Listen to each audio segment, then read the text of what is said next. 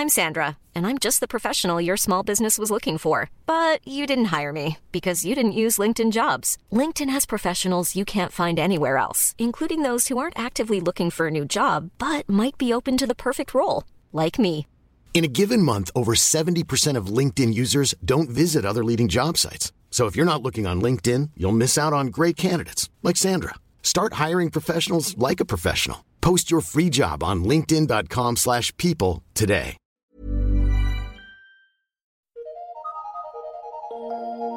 Eu sou Mário Persona e essas são as respostas que eu dei aos que me perguntaram sobre a Bíblia.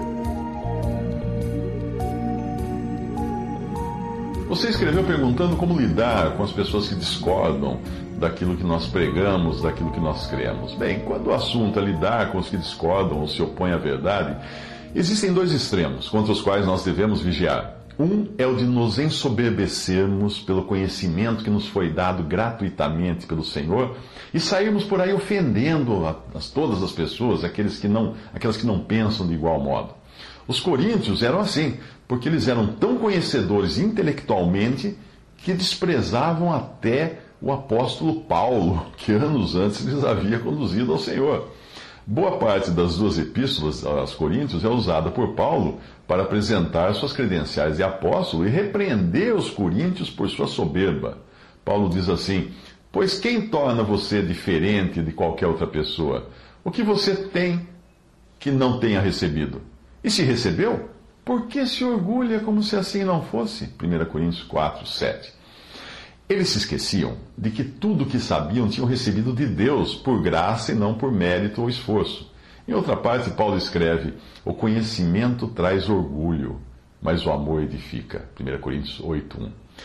O outro extremo é queremos ser brandos e pacientes demais com aqueles que se opõem à verdade.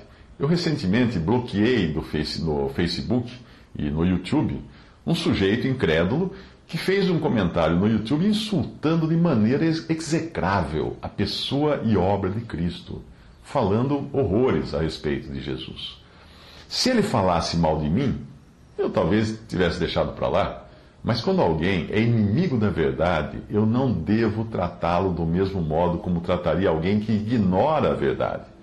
Nós vamos encontrar esses inimigos da cruz entre incrédulos e cristãos professos. Pois Paulo nos avisou que depois de sua partida entrariam lobos querendo destruir o rebanho e também homens dentre os próprios cristãos buscando seguidores. Isso está em Atos capítulo 20. Por isso hoje fica mais difícil ainda você filtrar, mas nós devemos filtrar. Quando, quanto ao homem que eu expulsei de minhas redes sociais, eu vi que no seu perfil ele se dedica a combater sistematicamente o Senhor Jesus, a palavra, a verdade e tudo que diz respeito a Deus. Do mesmo modo como alguns criam perfis e canais para propagar a verdade, os perfis e canais deles são para combater a verdade. É certamente um louco, em sua fúria demoníaca, tentando destruir algo que o incomoda, o incomoda demais. A palavra de Deus diz: Estes, porém, dizem mal do que não sabem, e naquilo que naturalmente conhecem, como animais irracionais, se corrompem. Judas 1,10. Quando alguém diz algo por ignorar a verdade, eu procuro ajudá-lo. Quando se opõe, mas vejo que é uma oposição sincera apenas por falta de conhecimento, eu persisto em tentar encaminhá-lo à verdade. Nem sempre nós iremos encontrar crentes ou incrédulos que concordem com o que pensamos, mas o fato de alguém discordar não é motivo para ser tratado como inimigo. O amor irá procurar conduzi-lo à verdade. Eu mesmo já discordei de muitas coisas que, uh, que hoje eu acredito. A palavra de Deus diz: Revesti-vos, pois, como eleitos de Deus, santos e amados, de entranhas e misericórdia, de benignidade, de humildade, de mansidão, longanimidade ou paciência. Isso está em Colossenses 3,12. Mais uma passagem que pregues a palavra, instes a tempo e fora de tempo, redáguas, repreendas, exortes com toda longanimidade e doutrina. Isso está em 2 Timóteo 4,2. Outra passagem diz: disciplinando com mansidão os que se opõem, na expectativa de que Deus lhes conceda não só arrependimento para conhecerem plenamente a verdade. 2 Timóteo 2,25. Mais uma passagem. Mas se alguém não obedecer a nossa, carta, a nossa palavra por esta carta, notai o tal, E não vos mistureis com ele, para que se envergonhe, segundo a Tessalonicenses 3,14. Aqui está falando de, de crentes que estavam andando desordenada, desordenadamente. Outra passagem diz: Se alguém vir pecar seu irmão, pecado que não é para a morte, orará e, e Deus dará a vida àqueles que não pecarem para a morte. Há pecado para a morte, e por esse não digo que ore. 1 João 5,16. Pecado para a morte é pecado para a morte física. Pessoas que andavam, cristãos que and, estavam andando de maneira tão desordenada, tão horrível, um testemunho tão ruim para o seu Senhor, que Deus preferia tirá-los da terra do que deixá-los aqui continuando. Então é pecado para a morte física.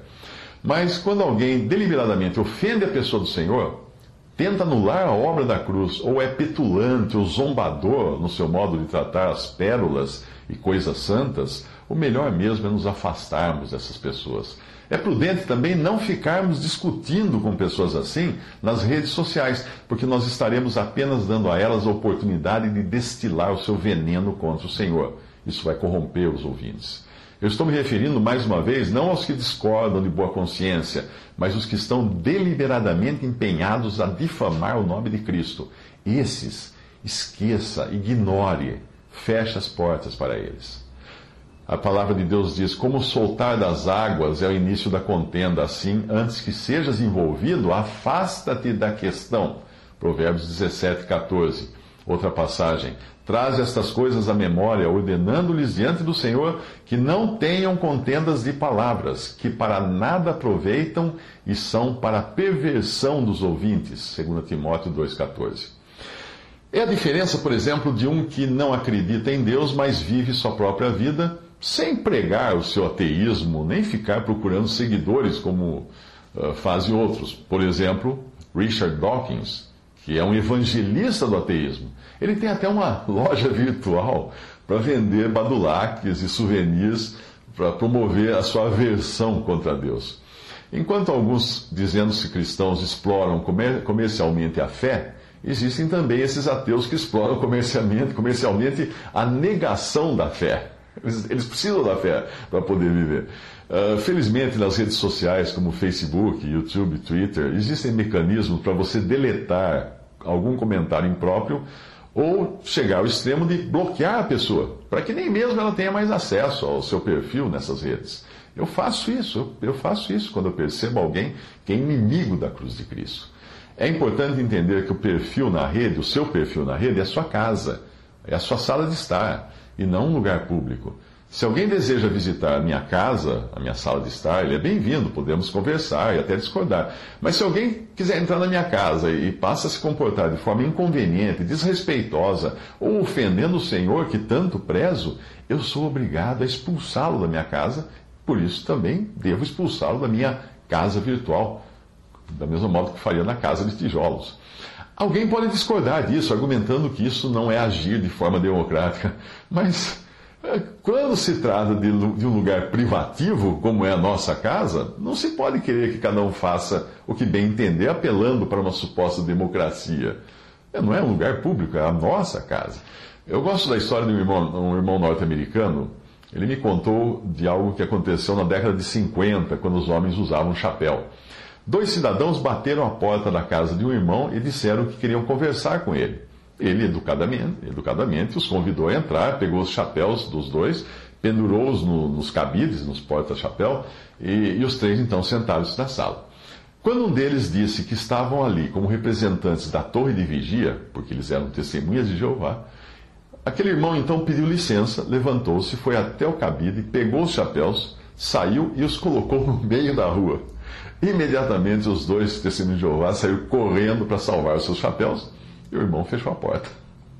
A Bíblia fala: se alguém vem ter convosco e não traz esta doutrina, não o recebais em casa, nem tampouco o saudeis, porque quem o saúda tem parte nas suas más obras. Segunda, segunda João 1, de 10 a 11. Percebe que não é uma questão de educação ou não educação, é uma questão de obediência à palavra de Deus. A palavra continua dizendo: Dize estas coisas, exorta e repreende também com toda autoridade, ninguém te despreze. Tito 2,15. Mais uma passagem. Ao homem herege, depois de uma e outra demonstração, evita-o. Tito 3,10.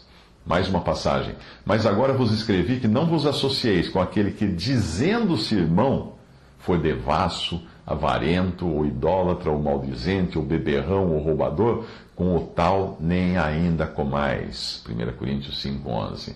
Mais uma passagem.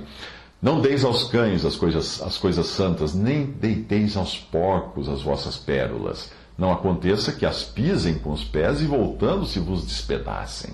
Mateus 7, versículo 6.